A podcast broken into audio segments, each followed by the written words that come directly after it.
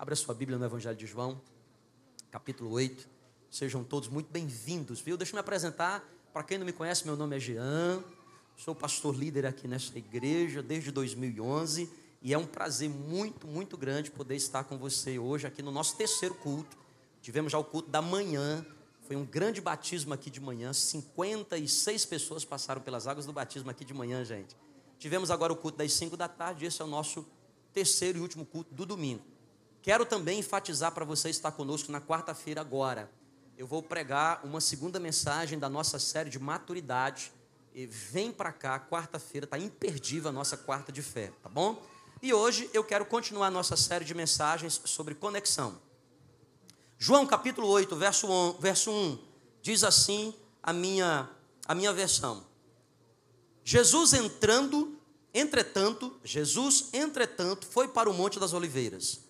De madrugada voltou novamente para o templo, e todo o povo ia ter com ele. E assentados ensinava. Os escribas e fariseus trouxeram à sua presença uma mulher surpreendida em adultério e fazendo-a ficar de pé, olha que constrangimento, fazendo ela ficar de pé no meio de todos, disseram a Jesus: Mestre, essa mulher foi apanhada em flagrante adultério.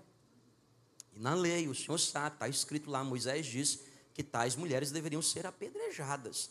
Tu, pois, que dizes? Isso diziam eles tentando para, para terem de, de que o acusar. Mas Jesus, inclinando-se, escrevia na terra com o dedo. Como que se insistissem na pergunta, Jesus se levantou e lhes disse: Quem não tem pecado, quem dentre vós não tiver pecado, que seja o primeiro a atirar a pedra. E tornando a inclinar-se, continuou a escrever no chão. Mas, ouvindo eles essa resposta, e acusados pela própria consciência, foram se retirando um por um, a começar dos mais velhos até os últimos ficando só Jesus e a mulher no meio da, onde estava. Erguendo-se Jesus e não vendo a ninguém mais além da mulher, perguntou-lhe: mulher, onde estão aqueles teus acusadores? Ninguém te condenou? Respondeu ela: Ninguém, Senhor.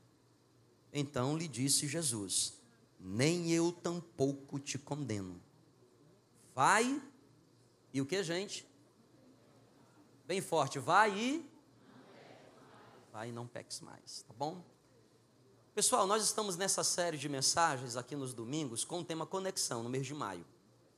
E hoje eu quero falar um pouco mais sobre isso. No primeiro domingo, no primeiro domingo, eu aqui falei sobre a primeira e maior conexão, a conexão mais importante que todo ser humano precisa, que é a conexão com o divino, a conexão com Deus. O tema da mensagem era conecte-se com Deus. Quem não assistiu, quem não esteve presente, eu recomendo você seguir lá o nosso canal no YouTube, se inscreve lá, está lá a mensagem no nosso canal no YouTube. Conecte-se com Deus. Essa é a principal conexão que todo ser humano precisa ter. Não é só uma questão de, de fé, é também uma questão de inteligência. Você precisa conectar-se com Deus, por quê? Porque tudo começa em Deus. Parece que Deus nos fez e colocou dentro da gente uma necessidade de conexão com Ele. E a nossa vida nunca vai ter sentido se a gente não recorrer a essa conexão. Você pode casar, descasar, ter filho, casa filho, emprego, conquista, vai, faz tudo. Sempre vai ficar faltando uma, uma caixinha lá no seu coração que precisa ser preenchida. Só Jesus pode preencher essa caixa. Por isso, na história da humanidade, nunca houve um povo que não tivesse um Deus. Não sei se você sabia disso, mas ao longo da história da, da humanidade, aliás, isso é um experimento antropológico. Todo povo, ao longo da história da humanidade, teve um Deus. Aliás, tem povos que têm mais de um Deus, o que prova que nós necessitamos. Parece que é uma, um desejo, parece que é uma programação lá no nosso DNA, tentando levar a gente para um, um ser maior, para uma força maior, para Deus. Conecte-se com Deus. No domingo passado, nós falamos aqui, o pastor André falou aqui sobre conexão com a igreja. A primeira e mais importante conexão é com Deus, e a segunda conexão que você precisa priorizar na sua vida é com a igreja. É uma igreja. Porque o crente, uma pessoa que não tem uma igreja, é igual a uma criança que não tem uma família. Aí você tira aí as conjecturações a respeito disso. Quando eu morei no Sudeste, por um tempo, eu, eu, eu prestei serviços para para a Fundação Casa, a antiga FEBEM. E lá eu descobri uma estatística triste. 98% das crianças lá internadas, elas lá estão. O princípio é, eles não têm uma, não é que eles têm problema de família, é que eles não têm uma família. A origem é a família. Criança que cresce sem família, inevitavelmente vai crescer sem limite, sem ponderações, vai se marginalizar. Crente que não tem igreja do mesmo jeito. Aí talvez você diga assim, ah, pastor, não tenho uma igreja ainda porque eu estou procurando uma igreja perfeita. Procurando uma igreja perfeita. Então, quando você achar a igreja, não vai para lá não. Não estraga a igreja dos outros. Não estraga a igreja. Porque não tem igreja perfeita, gente. Tem igreja perfeita? Não tem. Igreja é igual família. Tem família perfeita? Levanta a mão aqui quem tem uma família. Levanta a mão quem tem uma família. Você tem família? Família? Todo mundo tem família. Agora levanta a mão quem tem família perfeita. Levanta a mão aí que eu quero saber. Uma pessoa ali atrás levantou, mas já baixou rápido. Tem família perfeita, não. Tem família perfeita, gente? Tem nada. Família perfeita é imperfeita. Hum? Quem é que já teve confusão de família só esse ano? Quem já brigou com a sogra esse? Não, pastor, não põe a sogra no meio. Quem tem cunhado folgado, não fala nada. Fica quieto, vai que ele está aqui. Família tem problema, tem ou não tem, gente, problema? Problema, o problema lá de casa está ali, ó, aquela moça ali. Problema, problema. Toda família tem problema, gente. Então não tem igreja perfeita, tem igreja que você se adapta. Tem igreja que você se identifica. Por isso Deus levanta muitos tipos de igreja para alcançar todo tipo de gente. Tem gente que vai entrar pelaquela igreja, essa igreja aqui, que elas podem falar assim: Nossa, gostei daqui, rapaz, legal, tudo preto. Já tem outro que vai olhar assim: Eu, eu só vou ficar para não fazer feio. Eu vou embora já já.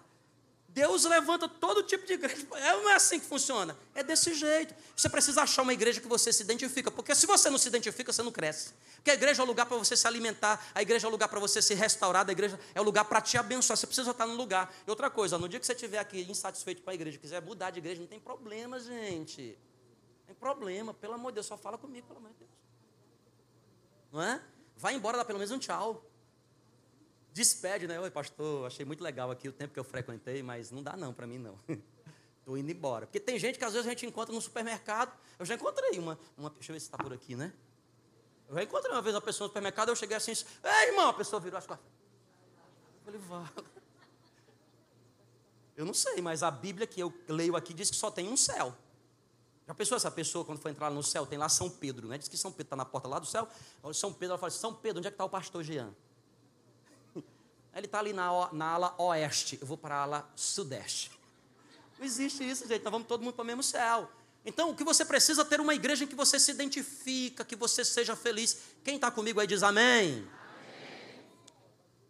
O tema da minha mensagem hoje, para incrementar a nossa série de mensagem, é conecte-se com o seu valor. Eu quero falar hoje sobre, sobre o valor que Deus Deus outorgou sobre cada um de nós. Conecte-se conecte com o seu valor. Por isso eu usei esse texto do Evangelho de João, capítulo 8. Um texto conhecidíssimo. Uma mulher que foi, foi pega em, em flagrante adultério e os religiosos da época interpretaram a lei até de maneira errônea. E levaram na presença de Jesus dizendo o seguinte: olha, a lei está dizendo que uma mulher que, que, que, foi, que adultera, ela deve ser apedrejada. Não só ela, mas o cara que adultera e o marido também. E o que é que o Senhor diz? Jesus olha para aquela mulher e começa a escrever no chão, e as pessoas continuam indagando, e Jesus disse assim: é simples, quem não tem pecado, atire a primeira pedra. Todos acusados pela sua própria consciência. Por isso que eu preguei na série de sermões do mês de abril. Ouça a voz de Deus, e a primeira instância da voz de Deus é a nossa consciência. Deus fala de maneira sobrenatural, Deus pode usar um trovão, um anjo, Deus pode usar um profeta, mas a maneira predileta de Deus falar com o ser humano é na nossa consciência. Diz a Bíblia que eles, acusados pela própria consciência, abandonaram as pedras e foram embora. E Jesus disse: Ora, se eles não te condenaram, eu que sou justo também não te condeno. Vai e não peques mais. Três verdades sobre o nosso valor. Três verdades que eu quero falar com você hoje à noite aqui sobre o nosso valor. Primeira verdade: você nunca entenderá seu valor enquanto você estiver no lugar errado. Conecte-se hoje com o seu valor, mas para você entender o seu valor, você precisa estar no lugar correto. Enquanto você estiver no lugar errado, você nunca vai entender verdadeiramente qual é o seu valor. Eu estava nos outros cultos contando uma história, uma pequena ilustração. Diz que um homem muito abastado, um homem muito rico, ele resolveu, ele resolveu dar de presente, prometeu para o filho dele, Senhor, se você passar no Enem, você passar no Enem, você vai receber de carro um presente para você ir para a faculdade, vai ser um carro. O menino ficou empolgado, o menino, vou estudar que nem nunca. Estudou, passou. Uma boa colocação, inclusive. Passou. De repente, o pai chegou, entregou e deu para o menino o carro. Vem cá, filho, vem cá, vem o carro. Parou o carro na frente da casa, o menino desceu com alegria. Cadê pai o carro? Quando o menino olhou o carro. Oi, ai, oi, o Mário. O menino olhou para o carro e o menino, o menino ficou como? Ficou olhando para o carro e, e, ficou ali. E, e, ficou lá, ali com o carro e parece que não gostou muito. Aí o pai falou assim: Vocês estão comigo aqui, gente? Amém? Quem está comigo de glória a Deus. Aí o pai falou para o menino assim: Pega o carro, leva ali na, na, na revendedora. Leva ali na revendedora. E, e, e, e, o menino levou o carro na revendedora. Chegou lá e faz uma avaliação do carro. Olha, o carro, você vende o carro, você compra o carro que você quiser. Aí o cara olhou o carro, olhou assim, o carro, olhou a roda, olhou assim, falou assim, não, esse carro aí, eu, uns 15 mil reais. O menino, hum, tá bom, tá bom. Voltou para casa meio triste, rosto denunciava, o pai olhou assim e falou assim, filho, e aí? Não, pai, ele avaliou em 15 mil reais. Não, mas tá bom, tudo bem, dá para ir para a faculdade. Não, filho, é o seguinte, vai ali agora na, na, concessionária da marca do carro, leva, leva esse carro lá. E o menino levou lá, eu, quem sabe tem uma avaliação melhor. Aí chamou lá o, o, gerente, o gerente olhou o carro e falou assim: não, eu pago 18 mil reais. Aí o menino, hum, bom, 18, né? Bom. Voltou para casa, meio triste. Aí o pai percebeu que o menino estava ainda triste e falou o seguinte: ó oh, filho, eu estou percebendo que você está ainda. Foi o seguinte, leva o carro nesse endereço. E deu para ele o endereço. O menino botou no Google Maps, foi bater lá, chegou lá, chegou lá, só dá para avaliar esse carro para mim, eu quero vender. E aí um cara olhou assim, cara, aí ele, peraí, peraí, peraí, chamou uma outra pessoa, vem cá, vem cá. Chamou uma terceira pessoa. Eu sei, gente, que eles ficaram lá umas três a quatro horas avaliando o carro. Vocês estão comigo aqui ainda, bem? Então? Aí o cara chegou para ele e falou assim: Cara, eu pago nesse carro 400 mil reais. O cara falou: Isso aqui é uma relíquia. Você não tem ideia, esse carro aqui é uma raridade, não tem na América Latina. Esse está, que é isso? O menino voltou para casa feliz, feliz. Pai, obrigado, pai. Ei, gente, escute aqui, ó. A gente nunca vai entender genuinamente qual é o nosso valor enquanto a gente não estiver no lugar certo. Sabe o que eu estou querendo dizer para você? A Bíblia diz em Efésios capítulo 2, verso 10, diz assim: ó, Pois somos feitura dele, criados em Cristo Jesus para as boas obras, as quais Deus de antemão preparou para que andássemos nela. Quando você olha Efésios capítulo 2, verso 10, a expressão feitura no grego é a expressão poema, de onde no português deriva a palavra poema. Vocês estão aqui comigo, pessoal? A Bíblia está dizendo assim, ó. Deus nos fez de maneira tão especial que para Deus nós somos uma obra de arte, nós somos um poema, nós somos feitura dele, criados por ele para vivermos as boas obras as quais ele de antemão planejou para que a gente andasse nela. Sabe, meu irmão, o que eu estou querendo dizer para você? Escute, Conecte-se hoje com o seu valor. E a primeira coisa que eu quero que você entenda é que você é uma obra-prima de Deus. Você é uma obra de arte. Portanto, não deixe pessoas determinar o seu valor. Não deixe o ambiente determinar qual é o seu valor. Não é o ambiente que determina o seu valor, é Jesus que determina o seu valor. Às vezes você está indo numa rota de vida que as pessoas não estão te valorizando, mas se você for para o ambiente correto, para o avaliador correto, ele vai saber que você é uma obra-prima, você é uma criação divina, você é um poema de Deus, Não deixe o ambiente desvalorizar você. Não deixe pessoas desvalorizar você. Não deixe pessoas dar o seu valor por uma fase que você está atravessando. E a vida é assim. Quando você está numa fase boa, hum, hum, chove de amigo. É assim ou não é assim? Hum, um amigo de tudo quanto é jeito. Brota que nem erva daninha. Você nem sabe de onde vem tanto. Mas basta você entrar numa fase ruim. Quem já passou fase ruim aqui? Olha, meu Deus do céu, me senti tão humano agora. É, agora, presta atenção aqui. Ó. Fase ruim é igual tempestade. Tem dia para começar, mas também tem dia para terminar. Não deixe o ambiente, não deixe a fase determinar o seu valor. Quem determina o seu valor é Jesus, é na presença de Jesus. Aquelas pessoas pegaram aquela mulher e valorizaram ela. Para começar, se ela estava num adultério é porque ela era mal amada dentro de casa. Dentro de casa ela não era valorizada. E o amante não valorizava menos ainda. E os religiosos da época pegaram, diz a Bíblia que levaram ela, gente, ela foi pega em flagrante adultério. Eu, eu fico imaginando que nem deu tempo nem ela se vestir. Quem sabe jogaram uma, uma, uma, jogaram uma, uma roupa sobre ela e arrastaram ela pelo meio do caminho. Chegaram na presença de Jesus e acusaram: olha, se uma mulher foi pega em flagrante adultério, ela deve ser apedrejada. Ela deve ser apedrejada. Vocês estão comigo aqui, gente? Amém? Ô oh, bebê, olha não. Nós nunca vamos entender o nosso valor se a gente não tiver no lugar correto. Eu quero dizer para você assim: o lugar correto é na presença de Deus, é na presença de Jesus. Conecte-se hoje com o seu valor através da presença de Jesus na sua vida. Não deixe as situações mexerem com você. Não deixe o que os outros pensam. Às vezes a gente está conectando o nosso valor pela plateia que a gente tem. Ei, gente, às vezes a plateia aplaude, às vezes a plateia vai.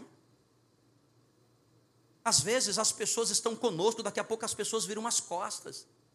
Mas aquele que conhece o seu backstage da vida, aquele que conhece os seus bastidores da vida, aquele que conhece quem de fato que, quem você é, nunca vai desvalorizar você, porque para ele você é uma obra-prima.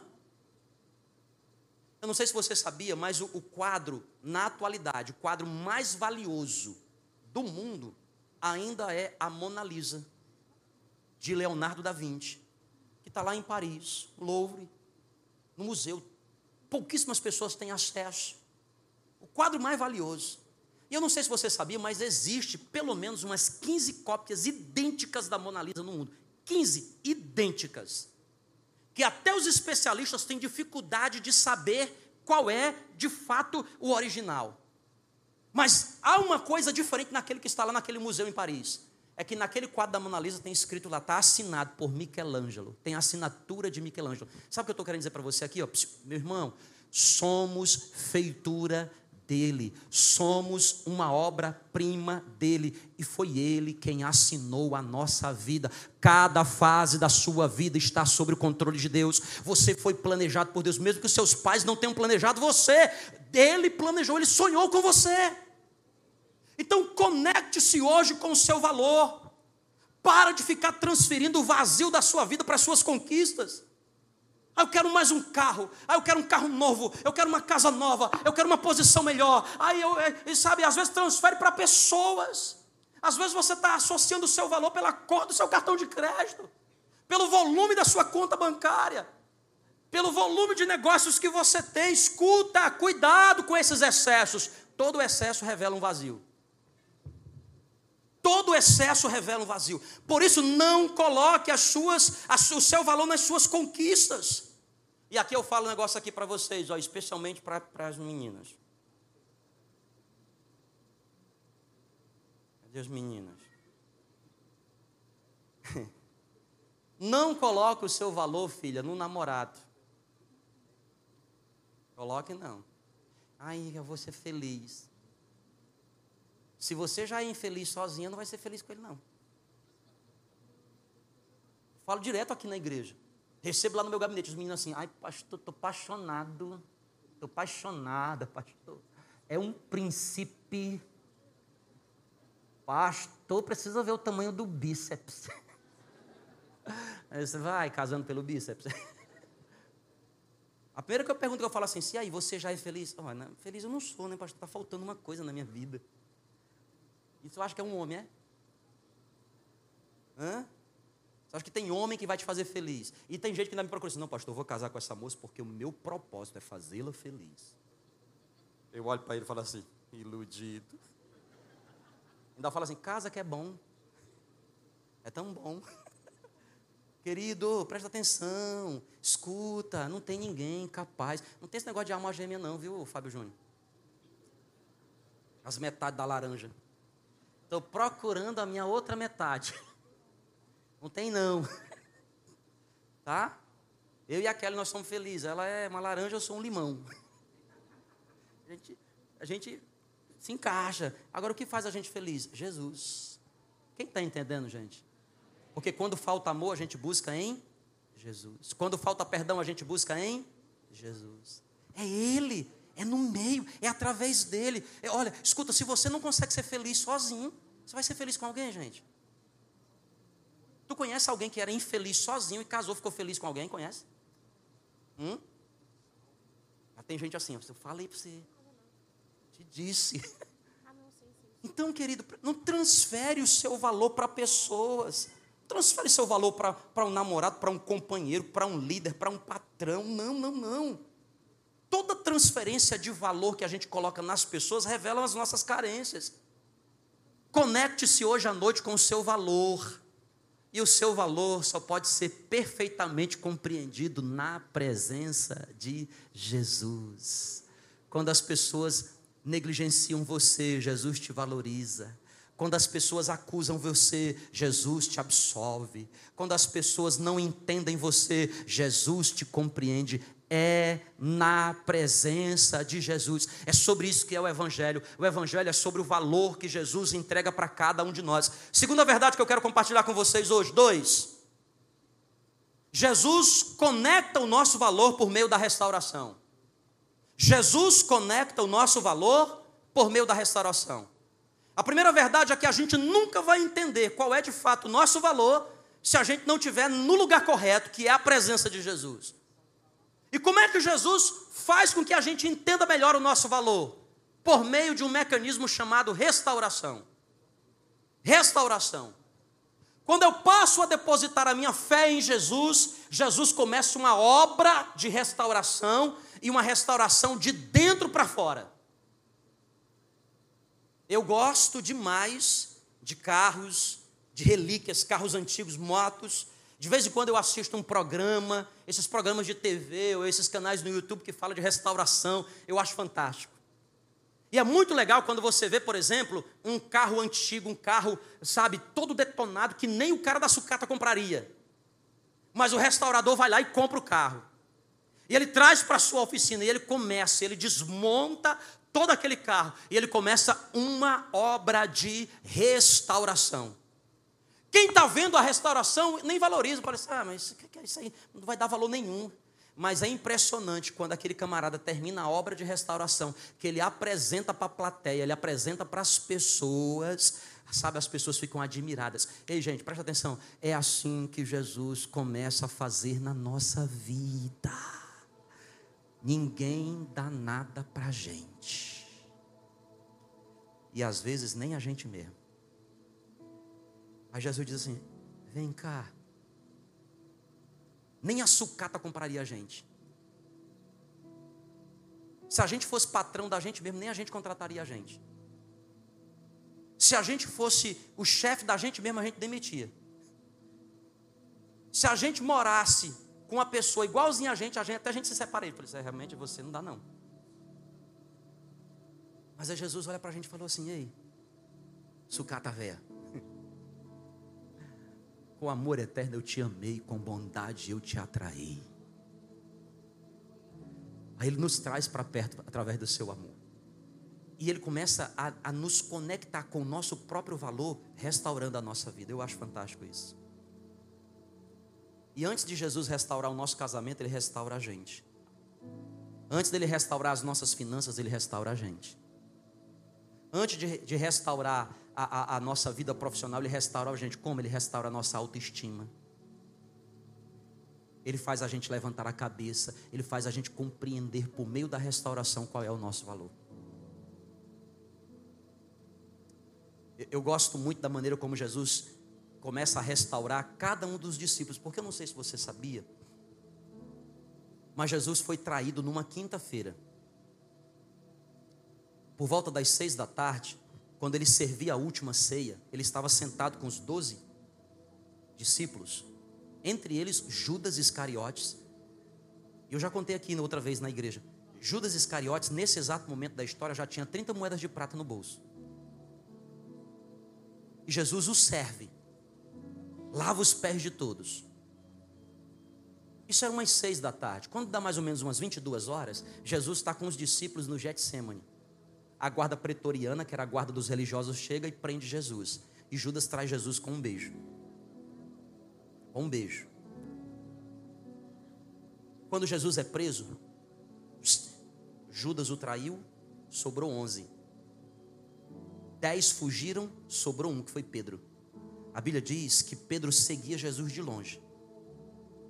É fantástico você ler esse texto no Evangelho de Mateus, capítulo 26. No capítulo de João 17, 18, conta que Pedro Jesus já preso, Pedro, ele estava sentado numa, ao redor de uma fogueira, porque era madrugada de sexta-feira, quatro e meia da madrugada, o dia para raiar, e Pedro estava sentado ao redor de uma fogueira. Jesus estava mais ou menos a uns 15 metros de distância. Jesus, na noite anterior, disse assim para Pedro: Pedro, eu preciso lavar os teus pés. Pedro disse: O senhor não vai lavar. Se você não lavar os meus, eu, se não lavar os teus pés, você não tem parte comigo no reino. Aí Pedro disse: lava tudo. Aí, aí Jesus disse assim: cara, você vai me negar. Disse, Senhor, eu morro, mas não te nego. Aí Jesus disse naquela quinta-feira: disse assim, antes que o dia nasça, tu vai me negar quantas vezes? Às duas da madrugada, Pedro já tinha negado. Às três da madrugada, Pedro negou a segunda vez. Ele estava agora ao redor de uma fogueira. Ao redor de uma que, gente? uma pessoa chegou para Pedro e falou assim: Ei, eu conheço você, sei quem é você. Você é um dos deles. Pedro disse assim: Sai daqui, mulher. Não conheço nem quem é esse homem. Quando ele fala isso, o dia está raiando e o galo canta. Eu fico imaginando a cena: Jesus a 15, 20 metros de distância olha para Pedro. E os olhares se cruzam. Ao redor de uma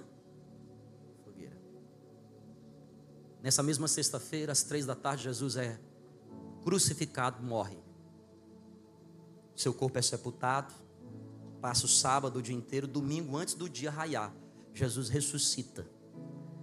O primeiro que a primeira que a vê é Maria Madalena, depois Maria mãe de Jesus e Jesus aparece para os discípulos, entre eles Pedro. E Jesus começa uma obra de restauração. Por exemplo, para Tomé. Tomé estava tão chateado, Tomé era muito racional. E Tomé disse assim: Eu não acredito nele, não. Se for Jesus, eu preciso tocar nas feridas. Jesus aparece e Tomé toca nas feridas de Jesus. Jesus fazendo a obra de restauração. Escuta, presta atenção aqui. Você sabia que Jesus te ama tanto que Ele é capaz de responder toda e qualquer indagação que você tenha. Não tenha medo de fazer perguntas para Jesus. Jesus ama dialogar com pessoas indagadoras. Entre a morte de Jesus e a subida aos céus, Jesus ficou conosco 40 dias. Quantos dias, gente? Era o quadragésimo dia. Jesus aparecia de lugares em lugares, era o quadragésimo dia. Era, a madrugada do quadragésimo dia. Pedro falou assim: Vou pescar. Ele era um líder, todo mundo seguiu Pedro. Ele passou a noite inteira pescando. Não pescou nada. De novo não pescou nada. Porque essa é a segunda vez que essa história se repete. De repente eles estão, o dia está raiando, eles estão chegando perto da praia, estão mais ou menos uns 150 metros da praia. Aí uma pessoa lá na praia grita assim: Ei, ei, vocês têm aí por acaso um peixe? Eu acabei de acender uma fogueira aqui. Traz um peixe para eu assar. Aí o pessoal, oh, rapaz, não tem peixe nenhum, não pegamos nada a noite toda. Aí aquela pessoa na praia que acendeu a fogueira disse assim: Ó, oh, lança a rede do lado direito. Eles obedeceram, lançaram a rede. João capítulo 21. Pegaram 153 grandes peixes. Quando eles pegaram aquele, aquela quantidade enorme de peixe que o O barco quase vira, eles lembraram. Cara, a obra de restauração de Jesus é sempre assim. Jesus conecta na nossa memória situações que vai nos lembrando coisas boas que a gente já viveu, porque quero trazer à memória aquilo que me gera esperança. De repente João fala assim: deve ser Jesus. Pedro, todos já tinham sido restaurados: Tomé, João, Bartolomeu, Filipe, Mateus, João, André, Judas, o outro Judas não Iscariote, todos tinham sido restaurados. Faltava Pedro. Pedro ainda remoía dentro de si aquela cena que ele negou Jesus três vezes. Quando João disse assim: É o mestre. Diz a Bíblia, no Evangelho de João, capítulo 21, que ele soltou a sua roupa, ficou só com roupa íntima, mergulhou e na abraçada, gente, na abraçada, nadou. Enquanto os outros remavam o barco, ele nadou, se joga aos pés de Jesus. Jesus estava ao redor de uma de uma que, gente? Fogueira. Jesus pergunta para Pedro: Pedro, tu me amas? Pedro diz assim: Eu te amo, Senhor, mais que tudo. Jesus diz: Cuida das minhas ovelhas. Enquanto os discípulos ainda vinham no barco, Jesus pergunta pela segunda vez: Pedro, tu me amas? Pedro diz assim: Senhor, tu sabes que eu te amo mais que tudo. Cuida dos meus cordeirinhos. Pela terceira vez, Jesus pergunta: Pedro, tu me amas? Pela terceira vez. Pedro, tu me amas? Pedro intercessou e diz assim: Senhor, tu sabes que eu te amo mais que tudo. Ao redor de uma fogueira, três perguntas para três negações. Jesus estava dizendo assim: Ei Pedro, não importa o que você fez, eu te restauro hoje. E a partir de hoje, você vai entender de maneira profunda qual é o seu valor. Ao redor de uma fogueira, três perguntas para três atitudes. Sabe por quê, gente? No mesmo lugar em que a nossa ferida é aberta, é exatamente nesse mesmo palco da vida que Jesus nos restaura para que a gente entenda qual é o nosso valor para Ele. Sabe por quê? que no palco da dor também se transforma o palco da restauração? Porque a nossa dor se, se transformará no nosso ministério, nosso maior ministério, será a nossa experiência de vida. E Pedro, que negou Jesus, nunca mais o negou. Sabe como é que Pedro morre? Crucificado, igual ao Mestre. E quando iam crucificar, ele diz assim: Por favor, eu não sou digno, inverte essa cruz. Ele morreu crucificado de cabeça para baixo. Sabe o que ele estava dizendo assim? Ei, eu sei hoje qual é o meu valor, porque o meu valor, quem me entregou foi o meu Mestre. Eu sou uma obra-prima, ele me colocou nesse mundo para uma missão. Jesus conecta o nosso valor por meio da restauração. Eu quero dizer para você que você vai começar a experimentar a restauração de Deus sobre a sua vida. Onde é que o diabo tem feito as suas feridas? É na família? É lá na família que você vai ser restaurado. Onde é que o diabo tem feito as suas feridas? É na vida profissional, é lá na vida. No mesmo palco da dor, o Senhor vai te exaltar só para que todos entendam que você é uma obra-prima criada por Ele. Você está onde está porque Ele te levantou, foi Ele que te trouxe, foi Ele que te ergueu. Sabe, não entregue o seu valor para as plateias, não entregue seu valor para pessoas, não entregue seu valor para situações. Não, não, não. O seu valor está em Cristo Jesus e é nessa obra de restauração. Uma fogueira. Ele restaura Pedro. Terceira e última verdade, que meu tempo aqui acabou. Três. Terceira verdade sobre conexão com o nosso valor. Você nunca vencerá na vida, nunca vai vencer na vida enquanto você não entender o seu. Nunca. Não tem como você vencer. Não tem como você vencer se você não entender o seu valor. Eu estava dizendo no outro culto aqui que eu gosto demais de coisas antigas, relíquias, carro de maneira especial. Mas eu gosto também de filme. E tem um filme assim que uma, filme, trilogia, eu gosto demais desses filmes. Filme, até um filme que eu sou fã, assim, sou fã é Rock Balboa. Rock Balboa. Gosto demais do rock. Já assistiu o Rock 1, 2, o 3, o 4, o 5, o 7, o 10. O Grid 1. Eu separei aqui, eu não sei se o pessoal da mídia está pronto aí, mas eu separei aqui um trecho de um dos filmes do rock, que ele está dando uma lição, ensinando para o seu filho o valor. Por favor, acompanha com a gente. Joga todas as luzes para baixo. Acompanha com a gente aqui, ó. Na sua cara dizendo que você não é bom. E quando fica difícil, você procura alguma coisa para como uma sombra. Eu vou dizer uma coisa que você já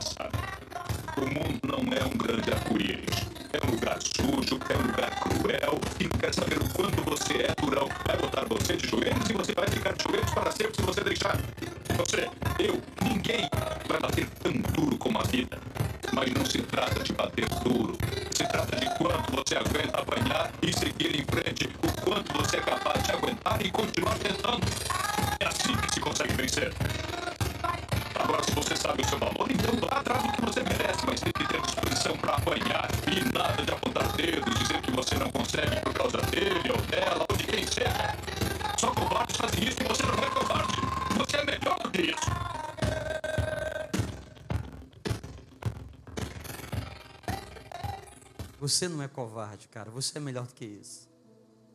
Eu acho fantástico que ele fala algumas frases aqui que eu anotei desse Reels. Olha que coisa interessante. Ele diz assim: primeiro, a vida é dura.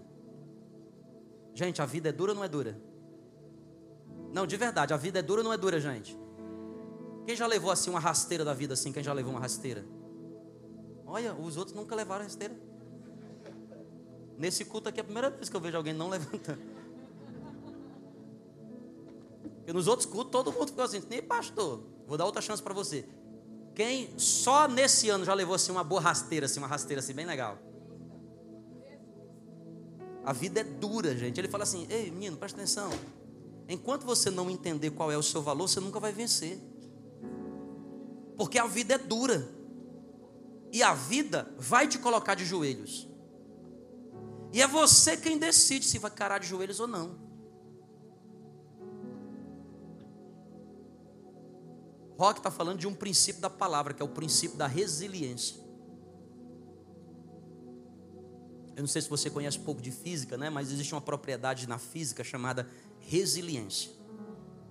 E o que é que é resiliência? É a capacidade que um objeto tem de se adaptar e se recompor o mais rápido possível. Quanto maior a resiliência, menor o intervalo de tempo que esse objeto ele tem capacidade de se recompor. É uma maneira bem simples de você entender. Você imagina, por exemplo, uma bola de tênis, uma bola de borracha. Se eu soltar essa bola de borracha aqui, nesse piso duro, essa bola, na hora que ela encontra algo mais duro que ela, essa, essa, essa bola se deforma na proporção do ambiente. Se for um ambiente pedregoso, ela vai se adaptar na proporção do ambiente. Resiliência. Mas é muito interessante porque essa propriedade de resiliência também dá uma capacidade muito interessante para a bola, que é o seguinte: quanto mais força eu jogo ela para baixo, mais ela se adapta a esse ambiente. E ela não fica lá no chão, não, não fica prostrada. Fisicamente falando, a bola pega toda a energia cinética desse impacto e ela usa para subir. Vocês estão entendendo? Se eu soltar devagarinho, ela sobe uma altura, mas quanto mais força eu jogar, mais ela vai o quê? Vocês estão comigo aqui, gente, nessa noite? Você nunca vai entender o seu você nunca vai vencer na vida enquanto você não entender o seu valor. O valor que você tem. Você nunca vai entender. Então, preste atenção, eu não sei o que, é que tem acontecido contigo nos últimos dias. Eu não sei o que, é que você está atravessando. Eu não sei qual é a sua história de vida. Eu não sei. Eu sei da minha. E eu vou dizer um negócio para você, para que eu possa estar aqui. Ah, meu amigo, você não tem ideia de quantas rasteiras a vida já me deu. Ah, de quantas quedas eu já levei. Ah, de quantos tropeços. Que a vida é dura. Mas eu tive que aprender a ser resiliente. Eu tive que aprender a me recompor rápido. Escuta, não dá tempo, tem coisa, gente, que não dá tempo pra gente ficar chorando muito rápido, não. Assim, ficar, ai, porque tem gente que assim, até hoje, ai, pastor, eu não vou casar de novo porque em 1977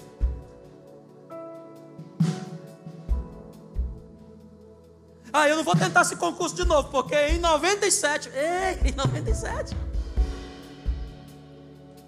você nunca vai vencer enquanto você não entender o seu valor. E o seu valor não é. Jesus está dizendo assim: ó, não é para você ficar prostrado, não é para você ficar chorando o leite que se derramou. Segundo Coríntios capítulo 5, verso 17, aquele que está em Cristo é nova criatura, as coisas velhas já o quê? Eis que tudo se fez o quê? Ei, meu irmão, quando Jesus chega para aquela mulher e diz assim: Ei, filha, ninguém te condenou, eu também não te condeno. erga-te daí. Jesus não pega na mão dela dizendo assim, ó, levanta. Jesus diz, assim, levanta, olha para mim, volta para casa, vai e não peques mais. Eu estou dando uma nova oportunidade para você um novo começo para você vencer na vida, porque eu te fiz para vencer em todas as áreas. Você não nasceu para ser um derrotado, você não nasceu para ser um frustrado. Esses são pensamentos dos nossos complexos. E às vezes a gente gosta, irmão, de fazer mimo nos nossos complexos. Sabe? A gente gosta de contar histórias negativas da nossa vida. Parece que a gente fica na. na quem tem história mais negativa, a gente gosta. Não, é. Não, porque eu tenho uma gripe, né? eu tenho um câncer. Não, é porque meu casamento não é bom. Ah, meu casamento. É, meu marido só não conhece. Parece contando. Não, não, não, não é sobre isso, não. Jesus está dizendo para você assim: ó, escuta, todas as mazelas anteriores da sua vida, eu tenho o poder para te ajudar a apagá-las. E dou para você a oportunidade de você começar outra vez outra vez uma nova oportunidade. Escuta, hoje à noite é tempo de novos começos na nossa vida. Projetos que quem sabe você engavetou porque você se frustrou. Eu quero chamar a existência. Vamos desengavetar isso porque Jesus te chama para ser vencedor. Em Cristo Jesus nós somos mais que vencedores nem morte, nem vida, nem anjos, nem principados, nem coisas do presente ou do porvir, nada poderá nos separar do amor de Deus que está em Cristo Jesus. Por quê? Porque você é uma obra-prima da criação. Nunca existiu um ser humano como você, de Adão até agora, e nunca vai existir daqui para frente. Você é singular, você é ímpar. Por isso a sua impressão digital é única, por isso a sua íris é única, por isso o seu fragmento de DNA é único, porque você é um ser humano singular. Ei, você é uma obra-prima da criação de Deus assinado com o sangue de Jesus, está lá. Mas por que, que eu não estou vencendo, pastor? Porque está faltando eu me valorizar, eu entender qual é o meu valor, eu colocar os meus complexos nos devidos lugares, eu colocar os meus traumas nos devidos lugares e dizer assim: ei, independentemente dos traumas que eu já vivi na vida, eu vou me reerguer, eu vou me levantar, eu vou me levantar hoje, eu vou avançar um pouco mais, eu vou crer um pouco mais, porque o Senhor Jesus está comigo. Quem entende isso, diga glória a Deus. Vamos ficar de pé juntos para a gente finalizar? Tem uma canção que o Anderson Freire compôs que eu acho fantástica. Essa canção diz que nós somos o reflexo da imagem de Deus. Nós somos raridade, nós somos obra-prima da sua criação. Então vamos começar a cantar? Vamos, vamos, vamos. Oh! Você é um espelho que está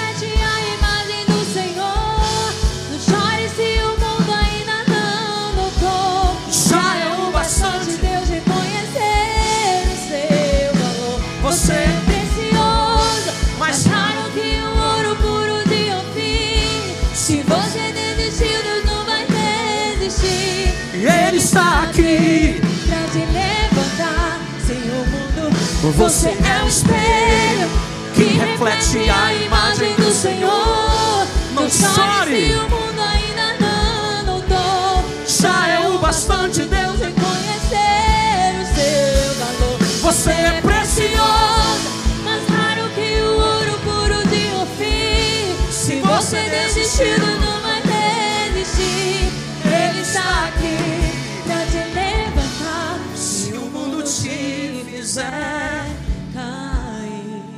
Vamos no começo? Vamos no começo. Não consigo ir.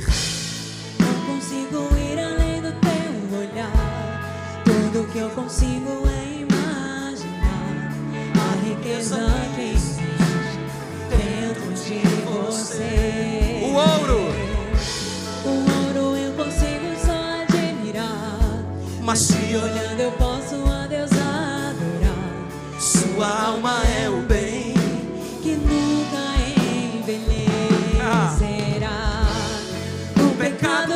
consegue esconder a marca de Jesus que existe em você. O que você fez ou deixou de fazer não mudou o início. Deus escolheu você. Sua raridade não está naquilo que você possui ou que sabe fazer. Vamos, vamos. Isso é mistério de Deus. Vamos cantar. Você é um espelho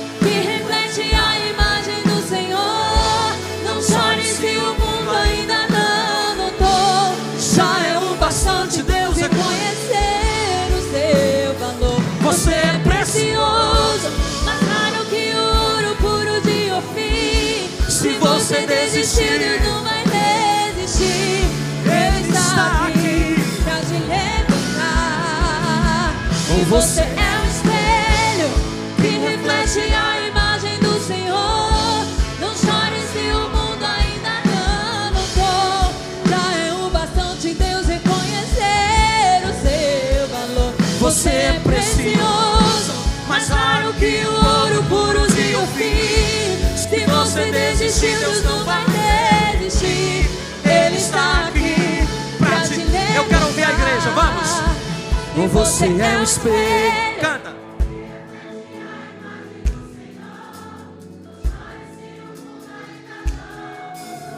Já. Você é mais que o ouro puro de Ofir.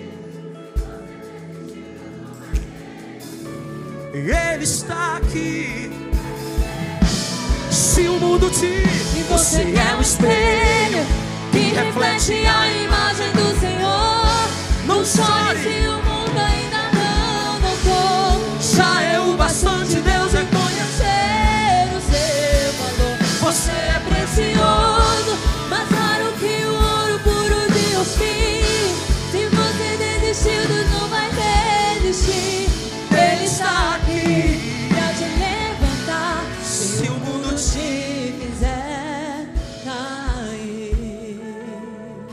entendeu, meu irmão, hoje aqui?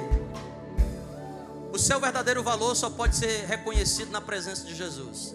Transfira seu valor para pessoas, nem para coisas, nem para ambientes, nem para fases, nem para conquista. Nunca transfira.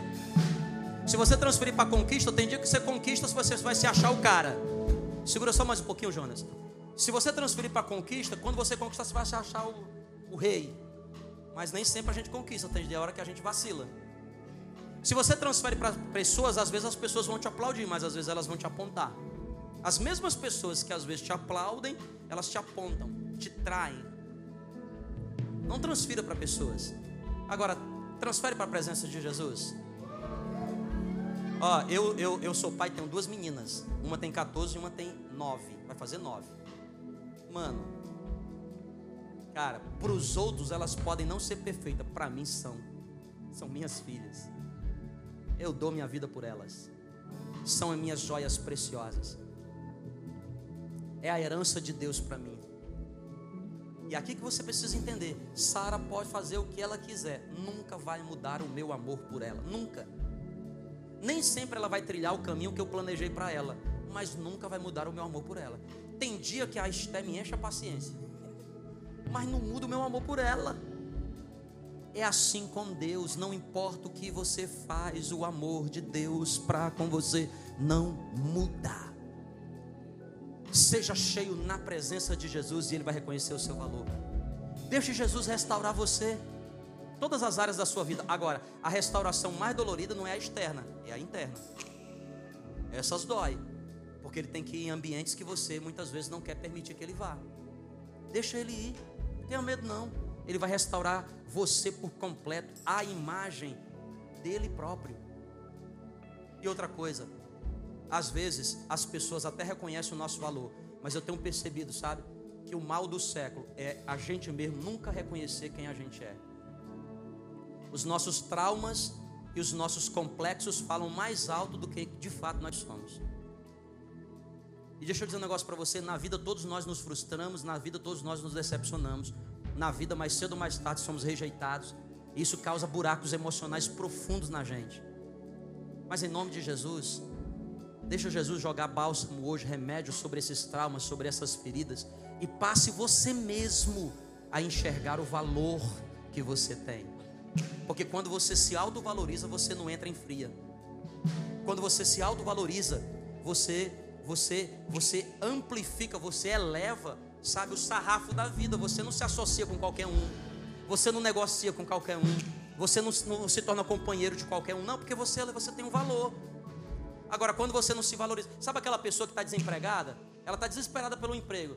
Aí ela chega para o empregador e diz: dá eu, faz qualquer coisa. Qualquer coisa. Eu não. Eu lembro que eu comecei a minha vida profissional vendendo água. Vendia água na praia de Iracema. Aí quando uma empresa foi me contratar, o que, é que você fazia? Vendo água. Mas sim, sou o melhor da praia. Nem era. Eu me lembro quando eu fui estudar no Sudeste, contei para o pessoal aqui no segundo culto, né? Um grande professor renomado me convidou para fazer minha pós-graduação com ele lá. E eu lembro que no final da negociação ele perguntou assim: Do you speak English? Eu falava nada. Ele disse: Yes. Yes. No meu coração, que ele não faça mais nenhuma pergunta. The books on the table. Se você não se valoriza, os outros vão valorizar? Vai valorizar você? Hã? Vai não. É você que tem que dar valor a você mesmo, amor próprio. Então eu quero fazer duas orações hoje. A primeira oração é para a gente finalizar. Eu quero orar por você que de alguma maneira essa mensagem falou com você.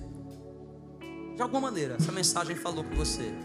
Se ela falou com você e você deseja receber a minha oração, eu só peço que você, onde estiver, levante a sua mão. Eu vou orar agora aqui por você. A mensagem falou com você, faz sentido para você? Fez sentido? Então levante a sua mão, Pai.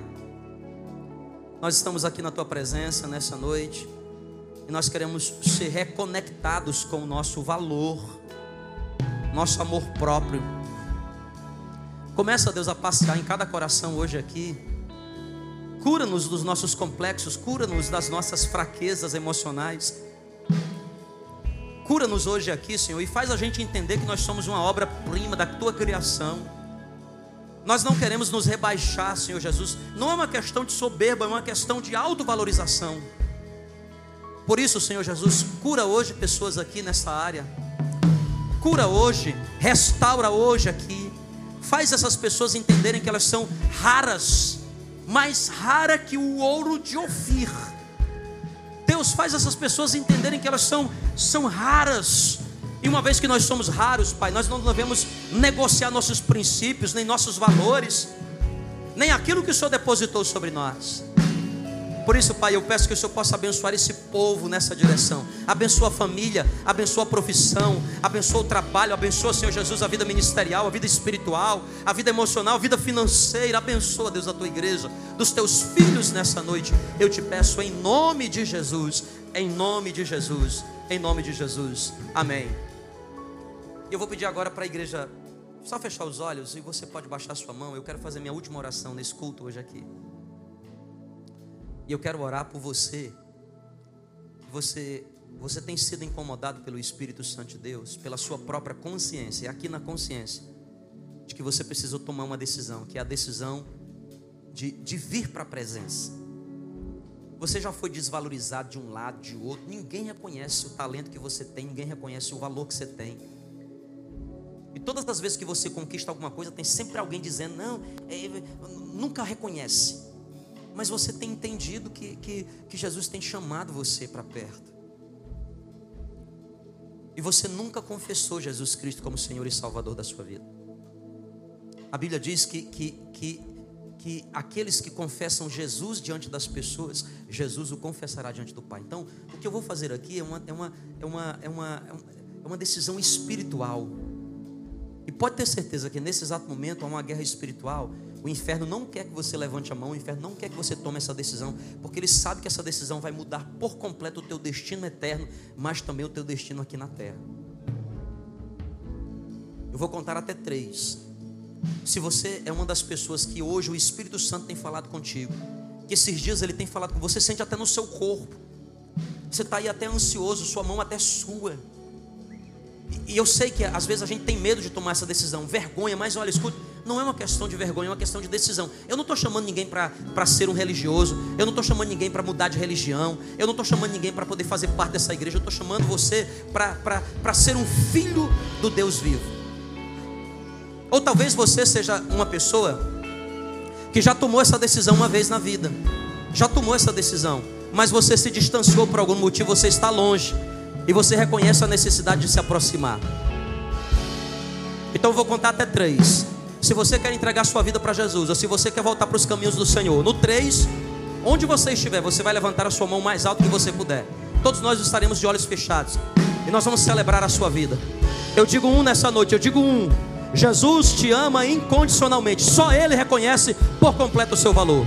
Eu digo dois, eu digo dois, receba o perdão, a graça e a restauração de Jesus sobre você. E eu digo três: já tem uma vida ali, duas vidas, três vidas, quatro vidas. Levante, mantenha sua mão levantada. Quatro, cinco, seis vidas. Vamos celebrar igreja. Sete, oito, nove, dez. Aleluia. Glória a Deus. Traz essas pessoas aqui. Vem aqui na frente em nome de Você é o espelho que reflete a imagem do Senhor. Vem pra cá pra frente, vem. Já é o bastante, Deus é conhecer Você é precioso. Que lindo. Você é precioso, você é preciosa. E Ele está aqui para te levantar. Você é o espelho que reflete a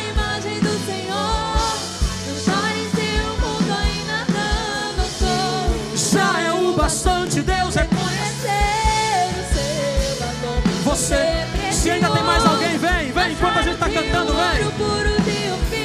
Essa é a sua noite, essa é a sua noite.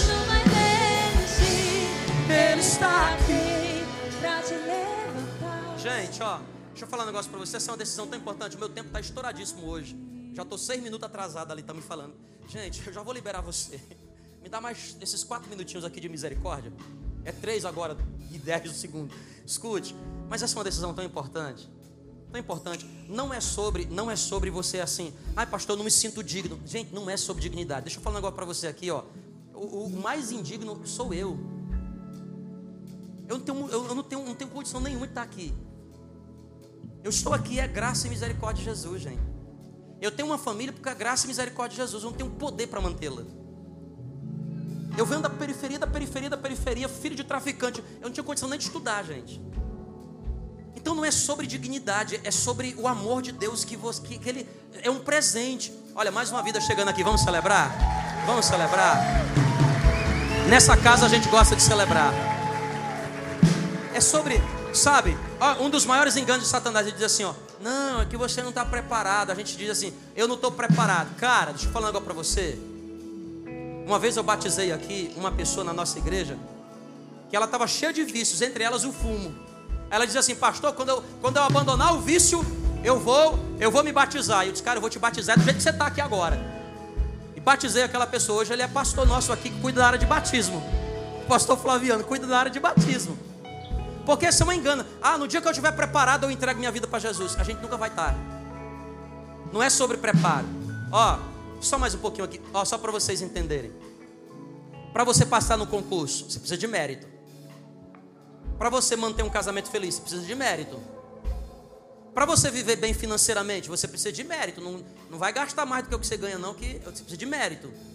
Mas se tem uma coisa na sua vida que você não precisa de mérito, aliás, você precisa de demérito. A Bíblia diz assim: ó, onde abundou o pecado, superabundou a graça. É o amor de Deus, gente, que é incondicional. O amor de Deus é como uma chuva que Ele manda, sabe? É como uma frequência de rádio. A única coisa que eu preciso fazer é me conectar com ela. Então nós vamos cantar mais uma vez aqui o coro dessa canção pela última vez hoje. Se você quer tomar essa decisão, sai do seu lugar, vem para cá para frente para a gente fazer essa oração juntos, tá bom? Juntos em nome de Jesus. Você é um espelho que reflete Deus tá imagem falando com você, vem. Tem mais alguém? Tem mais alguém? é o bastante. Celebra aí, celebra, igreja. Tem mais alguém? Tem mais alguém? Vem. é Mais raro que. o ouro puro de. Tem mais uma vida aqui para Jesus. Vamos celebrar. vai desistir. Tem mais vidas, tem mais vidas. É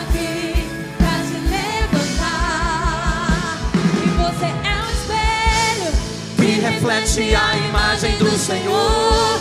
Não chore se o mundo ainda não notou. Já é o bastante,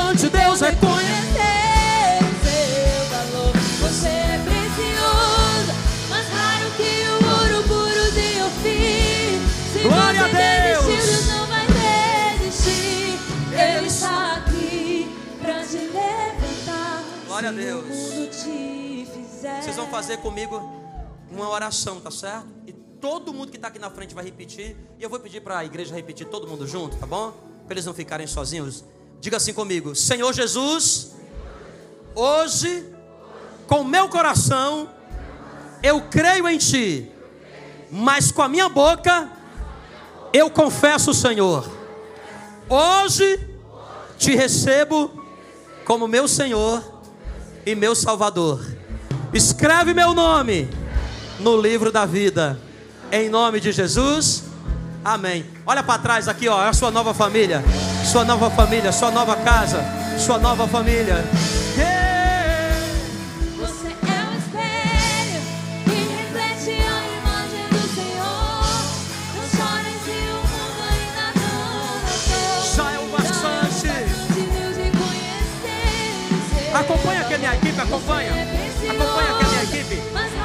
Pastores, levam aqui eles. Se você desistiu, Deus não vai desistir. Ele está aqui. Você é. Você é o espelho que reflete a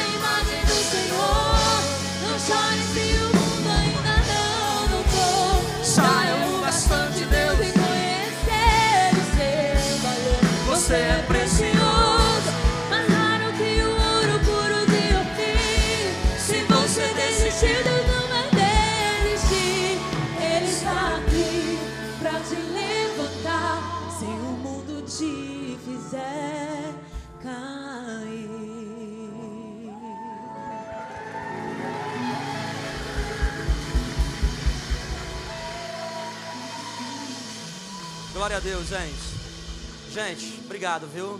Olha, não falta quarta-feira. Quarta-feira eu vou estar aqui falando sobre, sobre maturidade, tá? É, tem muita coisa na nossa vida que a gente perde por falta de maturidade. Eu não quero que você perca mais nada, tá bom? Eu aguardo você na quarta-feira, sete e meia. Beijo no teu coração. Que Deus te abençoe. Uma excelente semana, uma semana abençoada de Jesus para você. Vai na paz do Senhor.